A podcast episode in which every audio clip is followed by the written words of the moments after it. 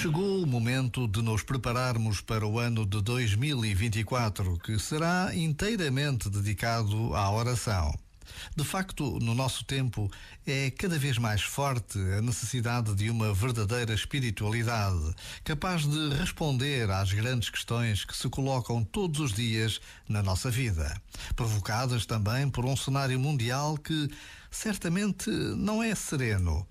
Palavras do Papa Francisco na proclamação de um ano de oração dedicado a preparar o grande jubileu de 2025.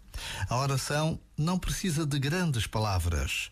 Por vezes, basta uma breve pausa no dia.